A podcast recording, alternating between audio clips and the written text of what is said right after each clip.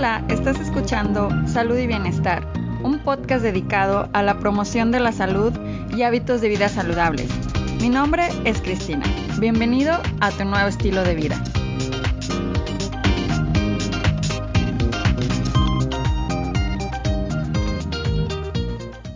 Hola amigos, bienvenidos al episodio número 14 de Salud y Bienestar. Muchas gracias por estar de nuevo por aquí. El día de hoy vamos a hablar sobre la digitalización de la medicina, que es la tecnología aplicada a la salud. Y para discutir al respecto tenemos como invitado al doctor Leo Martínez para que nos explique más sobre este interesantísimo tema, que estoy segura les va a encantar. Leo es un emprendedor, fundador de Pearl, un sistema que a través de una app puede proporcionar información sobre el ciclo hormonal de las mujeres. Hola Leo, ¿cómo estás? Cuéntanos más de ti y sobre Pero. Hola Cris, primero que nada muchas gracias por la invitación y un placer ser parte del, podcast de hoy. Este, sí, pues yo eh, soy científico de formación. Eh, estudié en el Reino Unido, en la Universidad de Cambridge y me he dedicado a la, innovación desde que terminé mis estudios.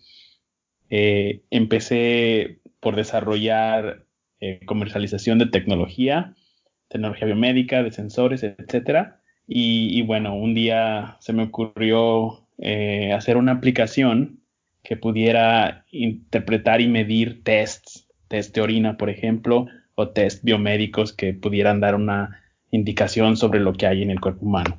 ¿Y cómo, cómo logramos hacer esto? ¿Cómo lo, eh, se logró hacer la relación?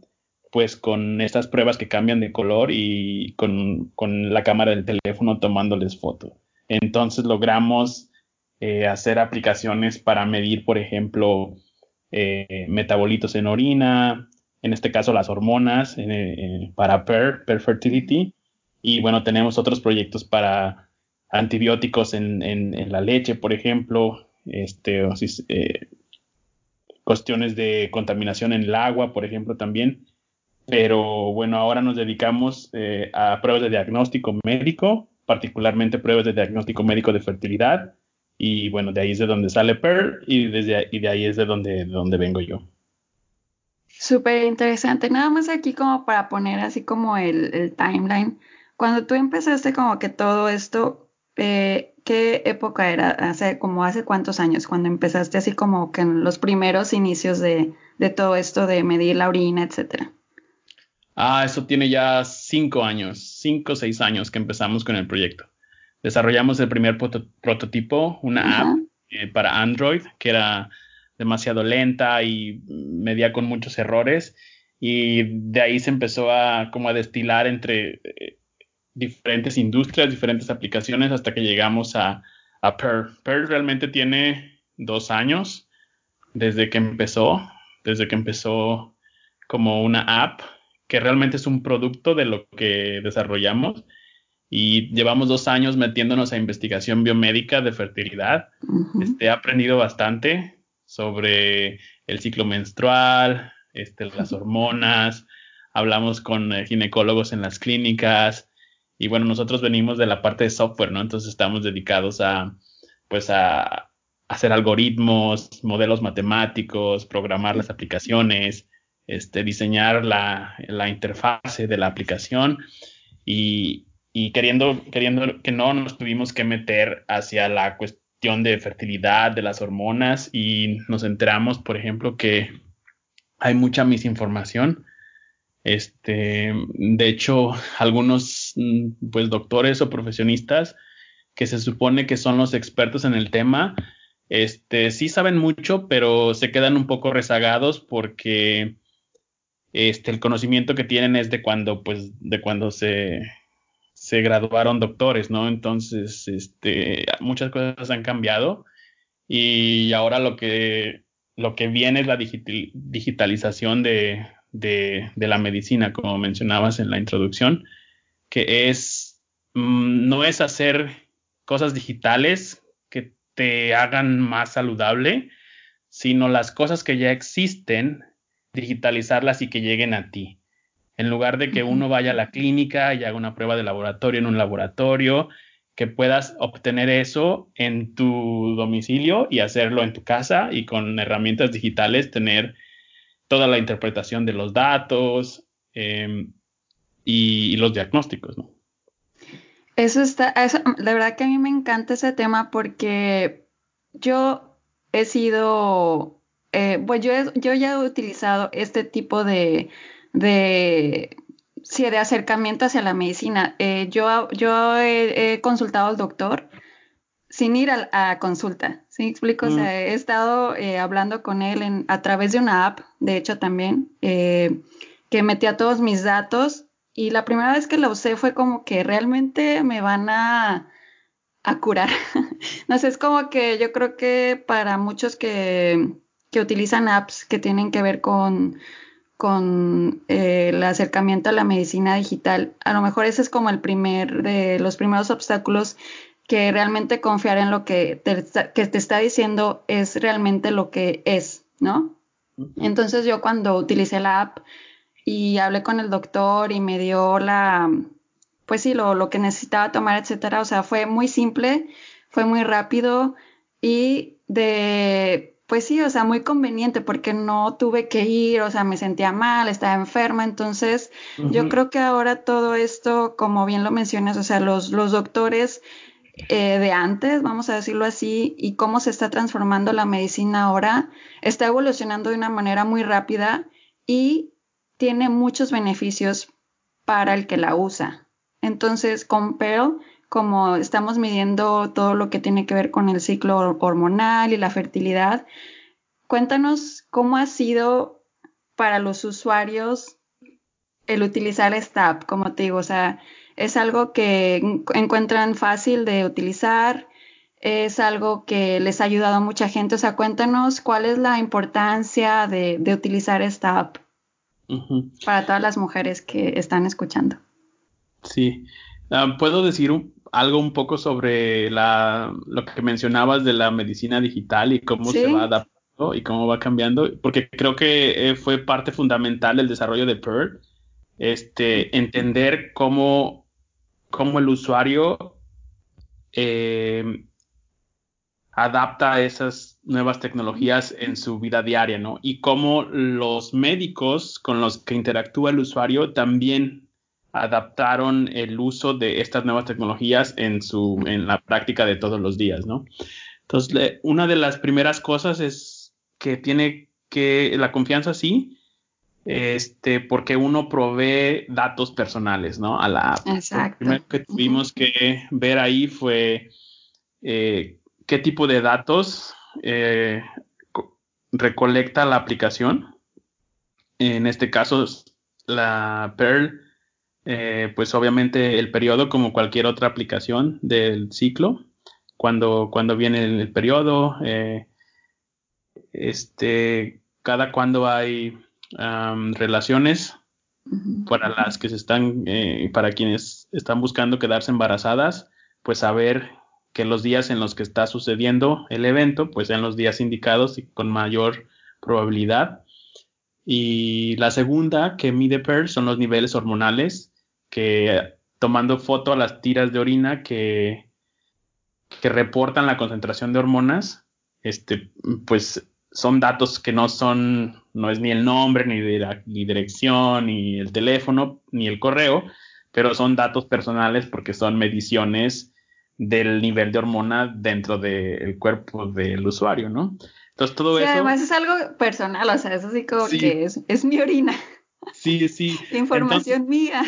Sí, exacto. Entonces todo eso fue al principio, ok, ¿cómo le hacemos para que todos estos datos sean protegidos, ¿no? De tal manera que sea privado. Entonces, muchas cosas que no se ven en las aplicaciones y, y, parte de lo que tiene Pearl es que tiene todo un sistema de protección de comunicación de los datos encriptado, está todo anonimizado, este, la app tiene una especie de token o de numerito en el menú que ese, ese numerito es con el único en el que alguien puede identificar los datos de, de Pearl, por ejemplo, si alguien, un hacker se metiera por ahí y quiera encontrarte información, pues no puede si no tiene el número que está en tu teléfono, entonces si se lo das a alguien ya lo puede ver, por ejemplo, si se lo das a tu médico, podría verlo, de otra manera no.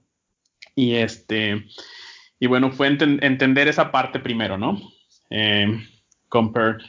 Y la otra fue de cómo hacer que lo que la interpretación de los datos sea verídica, no sea confiable, no solamente tenerla este, privada y encriptada y todo eso, sino que la interpretación sea confiable. Y ahí es una de las cosas en las que muchos emprendedores que están desarrollando aplicaciones o tecnologías de, la salud o medicina digital encuentran barreras mm, porque es lo más difícil.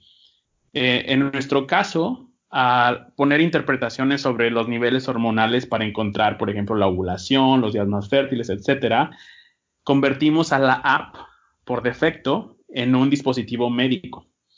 Entonces, una vez que una app o lo que sea se vuelve un dispositivo médico, tiene que seguir ciertas regulaciones y ciertos reglamentos que están escritos en la ley. Por ejemplo, en Estados Unidos está la FDA, en Europa tenemos la EMA y la FDA te, hace, un listado y hay unas test, unos dispositivos médicos que son exentos, unos que no son exentos, unos que están en, entre sí y no, entonces les dan ahí como medio chance de que los listen. Este, y si encontraran que necesitan hacer algo más, un estudio más, eh, digamos, más verídico, pues ya las, las someten a esos estudios. En Europa, en el caso de Pearl, hablando ya en particular, este es un dispositivo médico, entonces tuvimos que pasar por un, una, un sinnúmero de pruebas para verificar la, la validez de los resultados, la seguridad de los resultados, que no me ponga un riesgo demasiado en el usuario o que si hay algún riesgo, que, no sea tanto como los beneficios que trae este, la aplicación y, el dispositivo. Entonces, esas tres cosas juntas, o dos, bueno, primero la, la, cuestión de privacidad, luego la cuestión regulatoria de que funcione bien y por último es la, la parte comercial, porque al final este, muchos piensan que el software es como gratis, ¿no? Porque muchas, muchas cosas se bajan gratis, las instalas gratis, y al momento de, de buscar estas apps que todas son gratis, eh, realmente es que nada es gratis, ¿no? O sea, las que son gratis es que algo hacen, ¿no? O sea, eh, ah, tienen millones de usuarios y quizá encuentran este, manera de, de remunerarse con los datos del usuario o, o no, ¿no? Entonces, este, y también explicar eso a, un médico, por ejemplo, de que software, y sí es, es, nada, pero tiene un valor porque todo está detrás del teléfono, ¿no? Son pedazos de código que se comuniquen con un servidor y todo eso es como una nube gigante de conocimiento que, que bueno, hay que tenerla ahí y al final lo que el usuario ve es simplemente lo, pues la, la interfase, ¿no? Entonces, estas tres cosas acaban este, destilándose en, lo que es PER, y fue lo que pusimos ahí. Y, bueno, este, me tendrás que repetir otra vez dónde quedamos de... No, eh, me respondiste lo que, eh, lo que estaba diciendo. Algo que, me, que quiero mencionar así que como que dejar muy en claro, o sea, tener una, un, lo que tú dices, un dispositivo, un medical device, es, que es lo que es ahora pero, ¿no? Es un medical device. Tiene que pasar por muchas certificaciones o pruebas, etcétera, y esto es algo que tiene pero. Entonces, esto es algo que lo hace sobresalir sobre otros productos, sobre otras aplicaciones. Entonces, además de esta eh, respaldo que está aprobado por la FDA y por lo que dices en Europa también, ¿cuáles son otras ventajas de, de que la gente elija PER, porque actualmente también en el mercado pues hay muchos eh, pues productos o apps que también te están midiendo eh, pues tu ciclo menstrual y, tu, y en ese mismo en esa misma aplicación te dicen pues tal y tal día es tu son tus días fértiles, ¿no? Entonces, ¿cuál es eh, la ventaja para la gente que diga yo voy y escojo PER sobre otros productos? Sí. Bueno, yo creo que voy a empezar explicando cómo funciona la app en, términos generales y de ahí van a poder quienes nos escuchan quizá entender las diferencias si es que ya han encontrado otros métodos y si no, al final también voy a hacer énfasis en, en estas diferencias. Lo que hace Pearl, Pearl es una app como cualquier otra app en la que puedes meter el día del periodo, este, la menstruación, cuánto día dura, eh, termina el ciclo, lo metes otra vez, y etcétera. Y entre los días del ciclo también permite tomar las mediciones de, los tests. Los tests que, de los que estoy hablando se venden por separado en una especie de kit, que es el que tienes ahí, que, que tiene eh, test para dos tipos de hormonas, la hormona luteinizante y la hormona del folículo estimulante. Y algunas ediciones especiales del kit tienen también este para progesterona y bueno, incluimos también test de embarazo en el kit, ¿no? Que también es otra hormona, pero es la del embarazo, entonces no, no, no está, no está mencionada en las mediciones. Entonces, este, conforme van pasando los días, PER tiene una especie de agenda en la que te dice, por ejemplo, hoy es el día rosa, hoy es el día azul, entonces tomas una foto del test. Una vez eh, son test de, la mañana, se hacen con orina de la mañana, 15 eh, minutos. Mm, bueno, se expone por 5 segundos algo así. Se deja reposar por, o revelar por 15 minutos. Después se le toma la foto. O después, ¿no? En cualquier, durante el día o en la noche cuando regresen de trabajar o etcétera. Entonces, este, y, graba el nivel de la hormona que, indica el test. Y bueno, la rosa es, está codificado por color. La rosa es la LH, luteinizante. La azul es la FSH, folículo estimulante. Y va acumulando los niveles de hormonas cada día y los va, los va graficando. Y de fondo tiene algoritmos que estudian el perfil de las hormonas y hacen una predicción. Por ejemplo, tenemos unos algoritmos que predicen la ovulación hasta seis días antes de que ocurra con la hormona del folículo estimulante. Eso es único, eso es algo que nadie tiene, ninguna, ninguna otra compañía que ofrezca o productos que ofrezcan este test de orina este, ofrecen eh, una interpretación de, la hormona del folículo estimulante. Entonces nos permite dar una predicción de la ovulación seis días antes. Con la hormona luteinizante podemos hacer una predicción cuando empieza a subir esta hormona. Es una hormona que tiene un pico 24 horas antes de la ovulación y se, utilizan estos test para indicar cuándo va a ser la ovulación. Entonces tenemos un algoritmo que identifique cuándo va subiendo la hormona y, eso es aproximadamente 36 horas antes podemos dar una predicción 36 horas antes. Una vez que pasa el pico y vuelve a bajar la hormona, sabemos que ya ha pasado el pico y que la ovulación este, viene en aproximadamente 24 horas. Entonces la app también tiene un algoritmo que identifica este evento y dice, bueno, la ovulación está por llegar en 24 horas. Y la diferencia es que no solamente ofrecemos los niveles digitales de hormona y cómo cambian durante el día, sino predicciones con algoritmos que identifican estos patrones hormonales y pueden decir la ovulación viene más adelante o no con, cierto grado de precisión. Y creo que esto es único y no existe ninguna otra prueba y que las otras dicen, este, son carita feliz, ¿no? Hace la prueba y te dice, carita feliz, este, ovulas mañana, ¿no? Carita triste, este, no. Y bueno, a pesar de que las caritas felices son mejor que las dos líneas que tienen los tests, este, porque estos tests tienen dos líneas, una de control y una que te dice qué nivel de hormonas hay, este, aún así son un poco como una, una versión simplificada de lo que realmente el test te puede decir.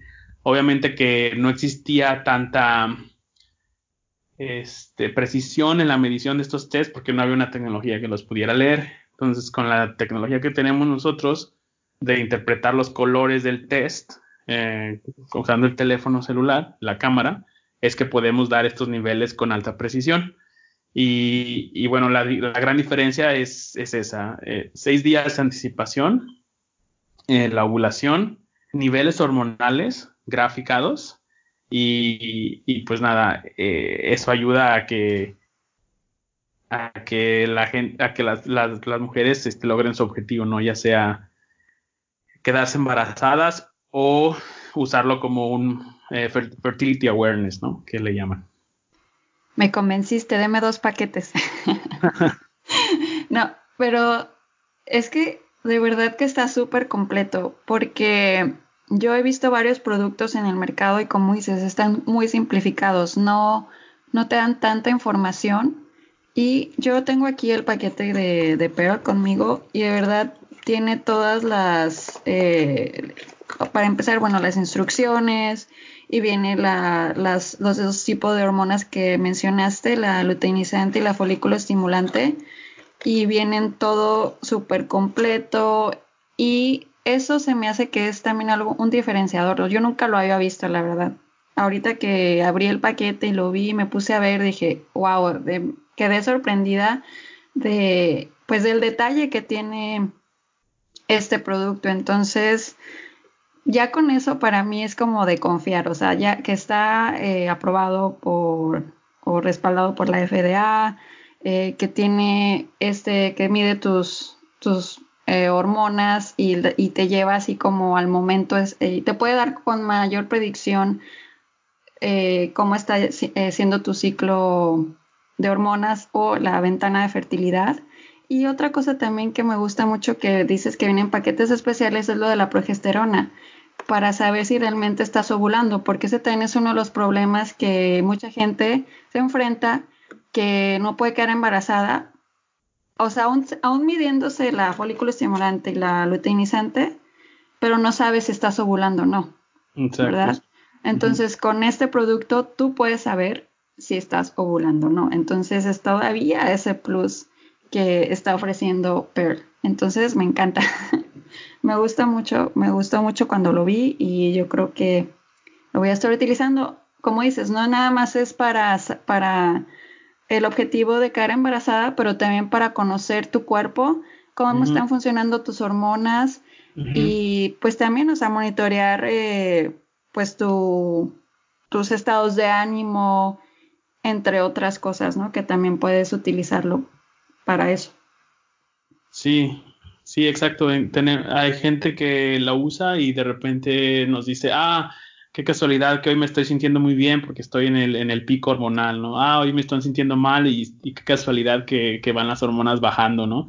Estoy en el, en el nivel más bajo, entonces, este, también eso nos, como que nos llama a querer desarrollar como nuevas, pues nuevas, este, funciones en la app para que se haga una relación más obvia sobre esto de, que mencionas de las emociones y las hormonas, que hay mucha como correlación. Y entonces, ok, tengo una duda. Cuando yo vi el paquete y todo, dije, ok, me llegó hoy el paquete, vamos a decir, la persona que eh, decida adquirir, pero ¿lo puede empezar a utilizar desde ese momento o qué, cuál es el primer paso? O sea, ya una vez que tienes el producto frente a ti, eh, ¿qué tienes que hacer? Ah, bueno, lo primero que hay que hacer es eh, bajar la app. Ajá. Esa se puede bajar en cualquier momento, con o sin kit. Eh, y que está en Apple y en Android, ¿verdad? En Apple y en, el Apple Store y en el Play Store. y, bueno, cada kit tiene un código de activación que, que tomando una foto con la app se activan las, las mediciones, entonces ya puedes meter los tests. Eh, empieza en el día 2 del ciclo, o sea, es el día siguiente al que, al que baja la regla. Es el día que empieza uno con los tests. Y en la mañana porque la, orina se acumula en la noche mientras uno duerme y en la orina de la mañana está como que todo lo que se acumuló durante la noche o, durante un periodo largo de, sueño, de dormir. Entonces por eso se utilizan los de la mañana porque hay como más, está como más estandarizado el volumen de orina, etcétera, ¿no? Entonces es en la mañana, la primera orina de la mañana. Eh, del día 2. O sea que hay que, si te llega el, kit y aún no te baja, pues hay que esperar hasta el día que te baje y al día siguiente ya empieza. Entonces, este, eh, se puede empezar también después, pero como el kit y la aplicación miden los niveles y cómo van cambiando durante el ciclo, si empiezas después, por ejemplo, muy cerca del pico, a lo mejor los algoritmos ya no alcanzan a detectar cuándo viene la ovulación, etcétera o si ya pasó, no sabe la app si en qué, en qué, en qué, en qué área estás del ciclo para hacer los cálculos. Entonces, por eso siempre se empieza el día 2. Y, nada, la app tiene ahí la, la agenda de qué día toca qué y es, es, es, seguir lo, Que, lo que va diciendo. Muy bien, entonces es importante que si ustedes piden este producto, entonces esperar a que de nuevo les, les llegue la regla y ya pueden empezar eh, a partir del día 2 a utilizarlo y ya eh, te va a empezar a dar todas las gráficas y toda la información que necesitas para, pues sí, para saber más sobre tu cuerpo. Perfecto, me, me encantó, de verdad me encanta, pero me encanta que, que, hayas eh, tenido la oportunidad de lograr esto porque también les cuento que yo conozco a Leo ya desde hace bastante tiempo, tengo la fortuna de conocerlo y siempre ha sido una persona como muy creativa, muy que le encanta innovar y de verdad que a mí me da mucho gusto que él pues haya logrado esto y, y aquí por eso es que aquí estoy apoyándolo y, y pues sí hablando sobre esto también que le apasiona sobre la digitalización de la medicina. Y bueno también como hemos estado hablando sobre hormonas sobre fertilidad pues es también importante hablar sobre pues mitos no que están también relacionados con este tema que me gustaría también hablar contigo, eh, que a lo mejor Pero puede ayudar en esto, o no lo sé, pero ¿cuáles son tu, algunos mitos que has escuchado en relación a los al tema de hormonas y fertilidad? mitos, por ejemplo, uno de los, de los que más suena es que teniendo eh, relaciones cierto día del ciclo, es más favorable de que nazca un niño o una niña. Por ejemplo, ese es uno de los mitos que he escuchado. Este, ese me interesó de hecho mucho, entonces me dediqué a, algunos días a, investigar si realmente hubiese alguna investigación o algún estudio científico por ahí o clínico que, que lo demostrara. Y, claro, lo que diga la ciencia. Todos, todos nos vamos a ver lo que dice la ciencia, por favor.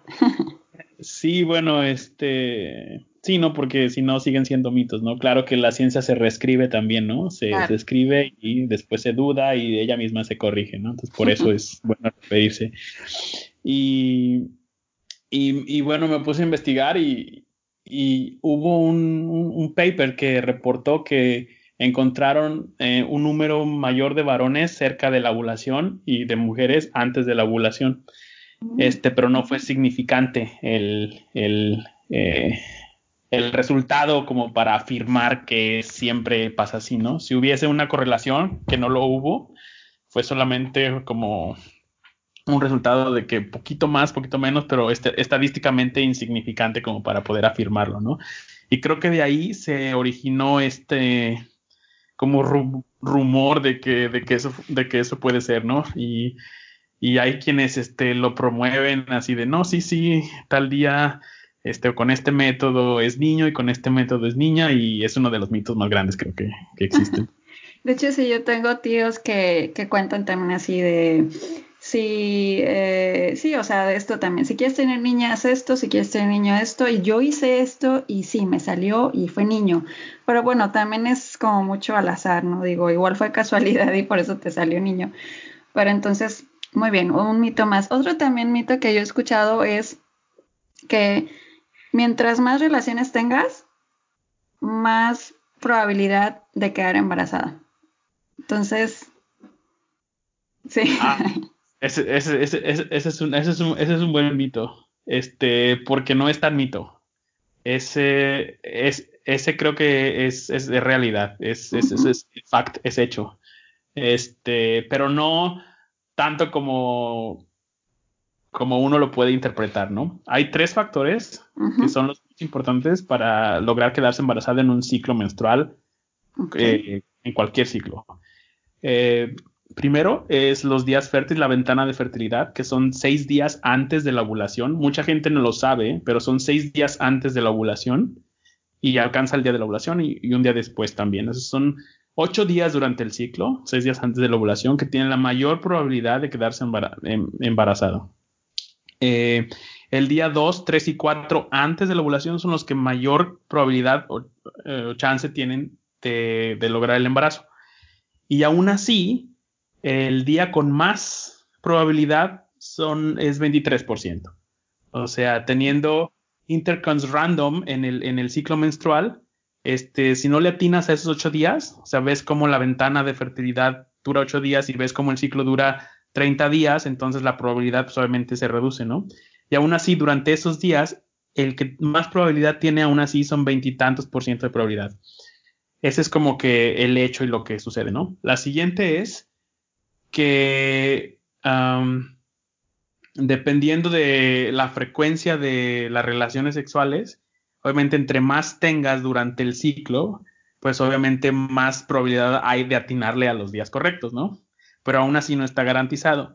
Entonces ahí lo, ahí lo que se llama eh, este, relaciones eh, target o eh, ¿cómo se llama? Atinándole pues o con métodos de encontrar la ventana o relaciones random, ¿no? Si son random, pues la probabilidad es esa. Si son este, enfocadas en la ventana de fertilidad, hay métodos, por ejemplo, del fluido cervical, este, estar analizando, métodos como Billings y cosas así, son para lo contrario, pero sirven también para identificar esos días más fértiles. Y bueno, lo que yo digo es que para qué usar un método que te, o la temperatura, por ejemplo, cuando la, la temperatura basal sube este, un grado, es después de la ovulación y, y, bueno, después de la ovulación no te sirve de mucho porque el óvulo solo vive 24 horas. Entonces, este, pues mm, para quedarse embarazada no. Y la otra también, perdón, que eso también mucha gente no sabe, lo del óvulo, que es, no, no dura mucho, no vive mucho. Y el esperma sí. El esperma sí puede vivir hasta seis días, de dos a seis días en, eh, la cavidad, eh, en el útero y las cavidades. Y, y, esos factores combinados dan las estadísticas de cómo es que se puede uno quedar embarazado más rápido, ¿no? Una es la supervivencia del esperma, la supervivencia del óvulo y obviamente la frecuencia de, de, de las relaciones, porque si se tienen, por ejemplo, una vez al mes, y se, y se, este, se pasa la ventana de fertilidad o no le atinan a la ventana de fertilidad, pues obviamente la probabilidad no solamente era 23, sino mucho más baja porque pues no, no le atinaron, ¿no? Y la otra es atinándole. Pero también hay una recomendación de los médicos que es mejor tener relaciones cada tres días, dos, tres días, porque en el, en el hombre también como que tarda un poco en, como que eh, o sea, las células maduran, pueden madurar de un día para el otro y convertirse en espermatozoides, y hay una reserva ahí que siempre está, pero es recomendado eh, tres días porque es, sabido de que pues, la carga es muchísimo mayor después de tres días de abstinencia. Entonces, la clave, si la ventana dura ocho días y son tres días, entonces sería máximo tres veces, ¿no? Pero en la ventana de fertilidad, ¿no? Entonces, tres veces durante la ventana es como la frecuencia óptima. O sea, ni más ni menos, o sea, más sí, pero tampoco muchas porque, pues... no puedes salar. A la carga, ¿no? De hecho, o sea, yo no sé cómo la gente queda embarazada entonces. o sea, ya viendo estas estadísticas, ¿cómo queda la gente embarazada? O sea, como que la probabilidad, esta combinación de que eh, el esperma, de que si está su, de que si baje el óvulo, etcétera, hace que pues se pueda procrear un bebé. Entonces, solamente es como saber cuándo es nuestra ventana de fertilidad. Eso también es algo muy importante, ¿no? Para que a partir de ahí tú puedas como empezar a planear. Si es lo que estás buscando tener un bebé, pues empieza a planear eh, debes de tener relaciones, etcétera. Y esto es algo que también PER te puede ayudar, ¿no? O sea, si estás monitoreando tu ciclo, PER te va a ayudar y a decir, sí, estás en tu momento más fértil, etcétera, ¿no? Exacto, sí. La, tenemos una, una, pantalla que es donde mide todas las hormonas y cómo suben y bajan y es como la parte más médica, es donde puede uno ver este, cómo fue el perfil hormonal ese ciclo, eh, cuándo fue la ovulación, etcétera, y es la que eh, procuramos próximamente tener una, un botón de exportar, que es la que pueden llevar al médico, ¿no? Entonces realmente transformar esta cosa del ciclo en algo digital y llevarla al médico, o sea, traer la digitalización de algo que puede ser diagnóstico al médico, ¿no? Esa es la pantalla médica. Pero tenemos obviamente otra pantalla que es más para el usuario que está en ese camino, ¿no? En el que te dice, este es el día más fértil y este no es el día más fértil. Usando los cálculos de la pantalla médica, hacemos, tenemos, la PER tiene como una especie de flor que se abre y se cierra y el ángulo y la apertura de la flor es la probabilidad de quedarse embarazada ese día, ¿no? Entonces, este, ajá, entonces también la, da, pero de una manera más como, no un número así de hoy. Más visual. Tienes 23%, ajá, es más como visual, pero también para eso ayuda la app, ajá. Está perfecto. También otro mito que yo he visto y que es así como que te lo dice la abuelita, es que la postura también es muy importante para quedar embarazada. Ay, ahí sí me, me, me tomas este con la guardia baja porque no, no, no sé mucho al respecto. No sé si, si afectara. Yo creo que no, ¿eh? Este, bueno, al final de cuentas es algo mecánico, entonces, este, sí he sabido de que si um, el esperma no entra por el cervix y, para que pueda eh, seguir su recorrido hasta las trompas de falopio y fecundizar al óvulo, si no entra este, bien, pues obviamente que las probabilidades son muchísimo más bajas y yo supongo que habrá algunas posiciones que, pues, que ayuden a que suceda más que otras, ¿no? Este, así que yo creo que sí, yo creo que sí es, este, yo creo que no es mito, yo creo que también es un hecho, pero habrá que, habrá que buscar la evidencia por ahí. Sí, o sea, es, como dices, algo mecánico, entonces es, no es tanto la posición, sino pues, pues hacerlo. sí, claro. Sí, por supuesto. Supongo que ha de tener una influencia, ¿no? Pero, bueno, yo te puedo hablar más de hormonas que de, que de esas cosas. que otro mito que también aquí tengo para discusión es que el peso del hombre no afecta al momento de concebir. ¿El peso, la masa corporal? Sí, la masa corporal.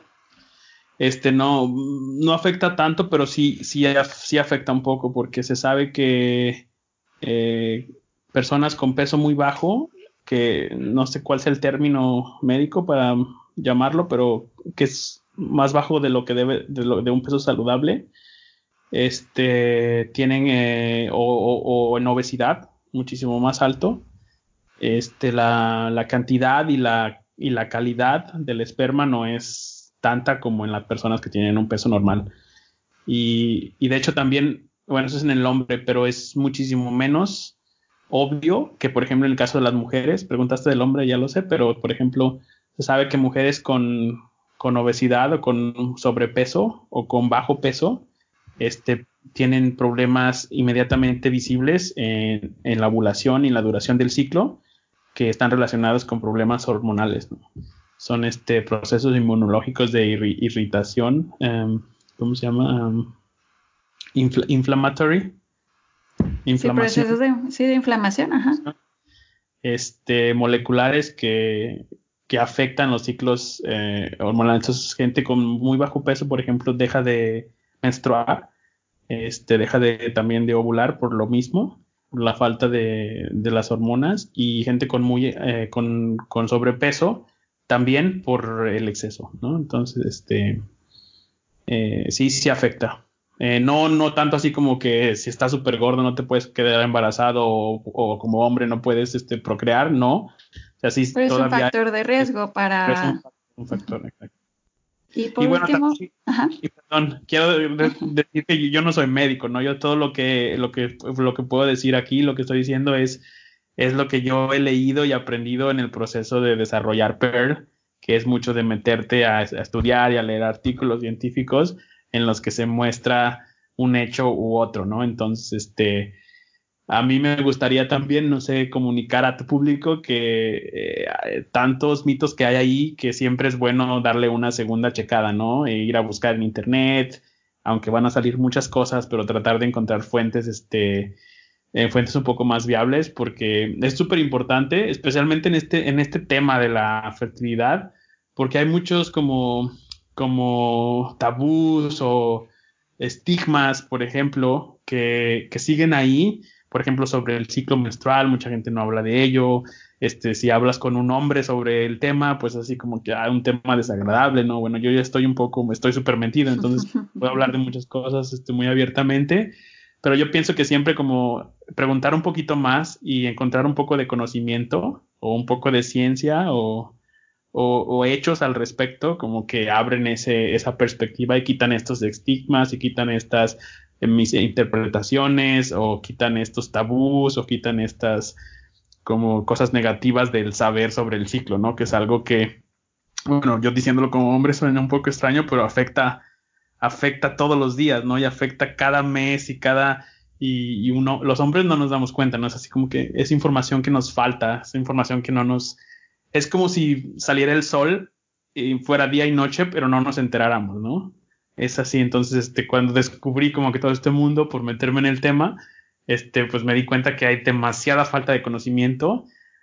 En los hombres sí, y como, bueno, de la historia del mundo, lo que sea, también las mujeres, aunque sea un tema femenino, como que la cuestión de la ciencia, de la información, los libros y cosas así, en, en los años pasados fueron como muy dominados esos temas por los hombres, ¿no? Entonces, mientras al hombre no le interese, o sea, un tema que no le toque, pues este, obviamente hubo rezago de, del conocimiento, ¿no? Entonces ahora lo que está pasando y que es por eso que estamos en esta ola de, de digamos, de, de positivismo hacia las tecnologías de, de la cuestión femenina, es que hay como una especie de revolución en Femtech, que es como las tecnologías digitales de salud para la mujer exclusivamente, ¿no? Que son todos relacionados con el ciclo menstrual, con cuestiones que pues los hombres no, no, no tenemos mucho que ver, ¿no? Pero hay como todo un mercado creciendo exponencialmente precisamente por eso.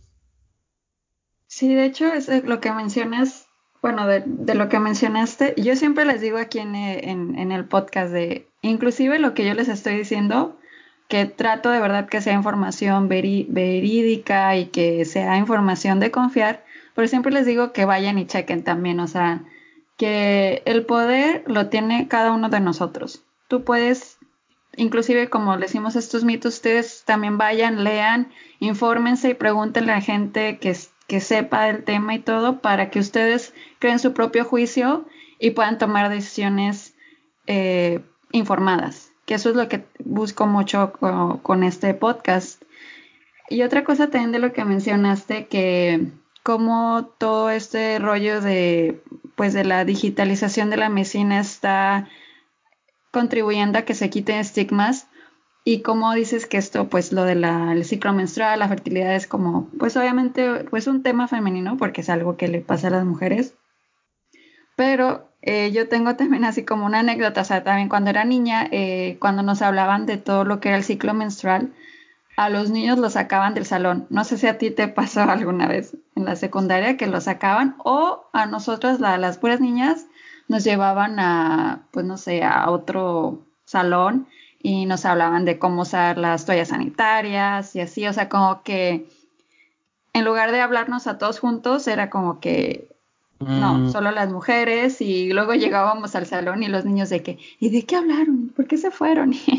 Entonces era muy, pues era muy chistoso. Yo creo que también pasó porque yo no me acuerdo haber escuchado el tema, ¿no? Seguro que dijeron y no nos juntaron, ¿no? Exacto. Pero, pero ya como que en la prepa yo me acuerdo que hubo una clase, una maestra habló de, del ciclo menstrual, ajá, y, y nos habló a todos de la manera en la que yo trato de poner esa información ahora eh, en la aplicación en Pearl y en general en la comunicación que tenemos en nuestras redes sociales, etcétera. Este, una maestra creo que sí nos, hizo a todos, eh, eh, hombres y mujeres, escuchar sobre el tema.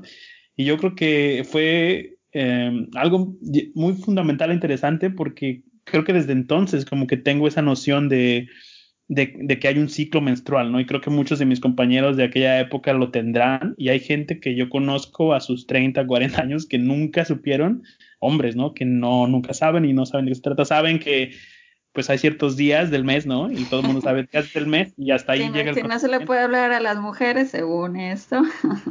Ajá, o, o, sí, ¿no? Y, y, no saben también que hay días del mes en los que en los que están radiantes, este, amorosas, por los picos hormonales y cosas así, ¿no? Que, que yo siento que es como, pues sí, falta de información que hay que, hay que poner allá afuera. Perfecto. Bueno, había todavía otro mito más, pero no sé si lo discutamos o ya este. Bueno, vamos a discutirlo, ya el último. La responsable de la infertilidad de la pareja suele ser la mujer. Este, no mito. No solo mito, pero eso es más como ignorancia, más que mito, ¿no? Ajá. Eh, no, no es eso es, eso es completamente falso.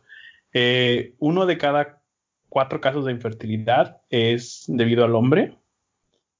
Y en algunos en algunas clínicas de infertilidad, por ejemplo, llega la mujer, y claro, como tres de cada cuatro es la mujer, obviamente, este, pues van y preguntan las mujeres primero y piden exámenes primero, pero ahora hay una tendencia, especialmente en las clínicas un poco más modernas o de en países como, como aquí en Alemania, por ejemplo, en la que no dejan a la mujer hacerse ninguna prueba de fertilidad hasta que no se la haga el hombre también porque muchos de los casos es que la mujer se hace todas las pruebas, pasa por un montón de, ay, soy yo, o, o qué pasa, por qué no puedo quedar embarazada, y resulta que al final era un problema del hombre, ¿no?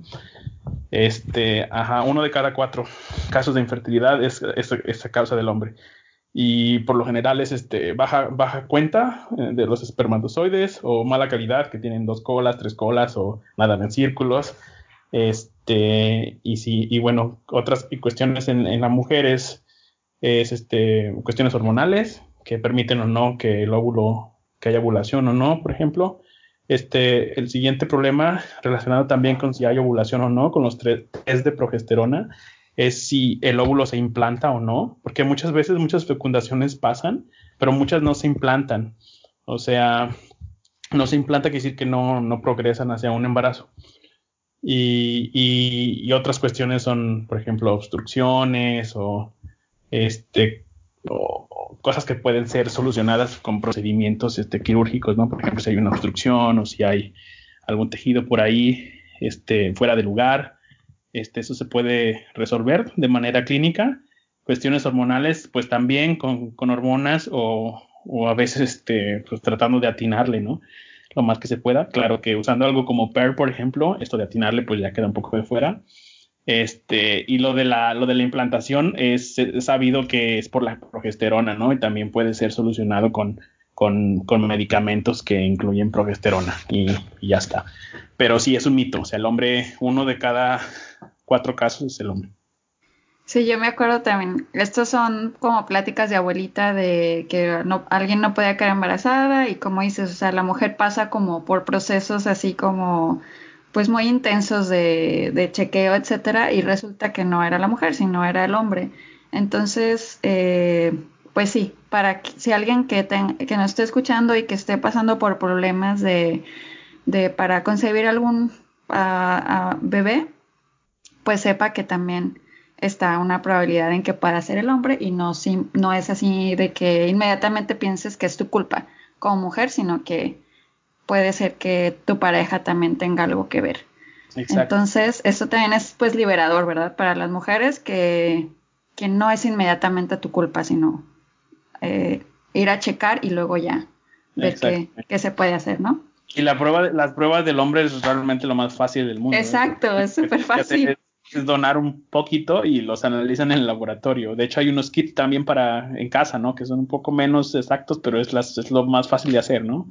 Este, la mujer, este, pues hay que hacer un ultrasonido, este, intravaginal, por ejemplo, para checar, este, los ovarios, si hay un ciste o no, este, cuestiones de si hay endometriosis, por ejemplo, ver ahí que las paredes tengan pues suficientemente tejido para poder hacer una Tomas implantación, de sangre también. pruebas de sangre para medir los niveles hormonales porque son los que pasan o no. Y, y bueno o estar comprando kits de Pearl por ejemplo cada mes para atinarle.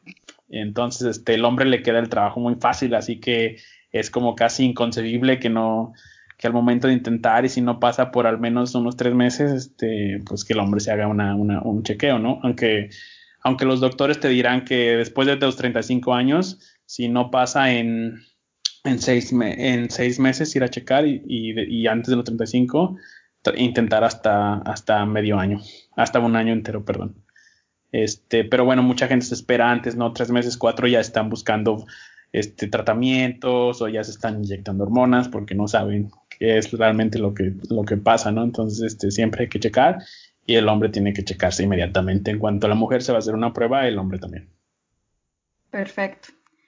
Pues muchísimas gracias eh, por estar aquí, Leo. Estamos ya llegando al final del podcast. Te agradezco mucho que nos hayas compartido toda tu información, todo este rollo de la digitalización de la medicina, que a mí me encanta este tema. Y pues por último, ¿dónde te pueden encontrar tus redes sociales y sobre todo, dónde pueden comprar Pearl? Ah, ok. Eh, pues muchas gracias a ti por tenernos aquí, por permitirme hablar no solamente del tema de la fertilidad, de las hormonas, digitalización, sino aparte poder hablar en el contexto de los kits de Pearl. Este, los pueden encontrar en, las redes sociales arroba Fertility, en Instagram, en Facebook, en Twitter. Este, yo tengo una cuenta eh, que uso también, si me quieren seguir es arroba Martínez y ahí pongo información útil sobre los estudios que hacemos, sobre promociones que tenemos en PER y, ahí van a ver este, también las páginas donde pueden adquirir un kit. Este, acabamos de cerrar una crowdfunding campaign, este, pero aún pueden adquirir un, kit eh, ahí también. Y bueno, este, también este, puedes ofrecer, ¿qué te parece si a alguien que quiera... Este, Uy, giveaway. Eh, tienes por ahí como 10 kits, Ah, muy bien, ah, pues sí. Para, dar, este gratis a, cualquiera de tus escuchantes que quiera utilizar un kit. Muy bien, voy a hacer una dinámica para, para no, hacer, si escribir por ahí, escribirte algo, algo así. Definitivamente nos tienen que seguir en Instagram, a todas a tus cuentas y nuestras cuentas y este y nada, que se ganen un kit, ¿no? Si alguien Perfecto, pues muy bien, miren, qué buena sorpresa. Esa no me lo esperaba. muy bien. No, ese está perfecto. Entonces, este voy a voy a planear el giveaway para los que nos escuchen y de verdad que no se van a arrepentir de cuando lo vean y les llegue. Pues yo también les voy a dejar toda la información de Leo para que lo contacten. Y también no olviden de seguirme a mí en Instagram y en Facebook como Fresa Amaranto y también obviamente pues que sigan el podcast de salud y bienestar. Y pues muchísimas gracias a todos. Nos vemos. Adiós.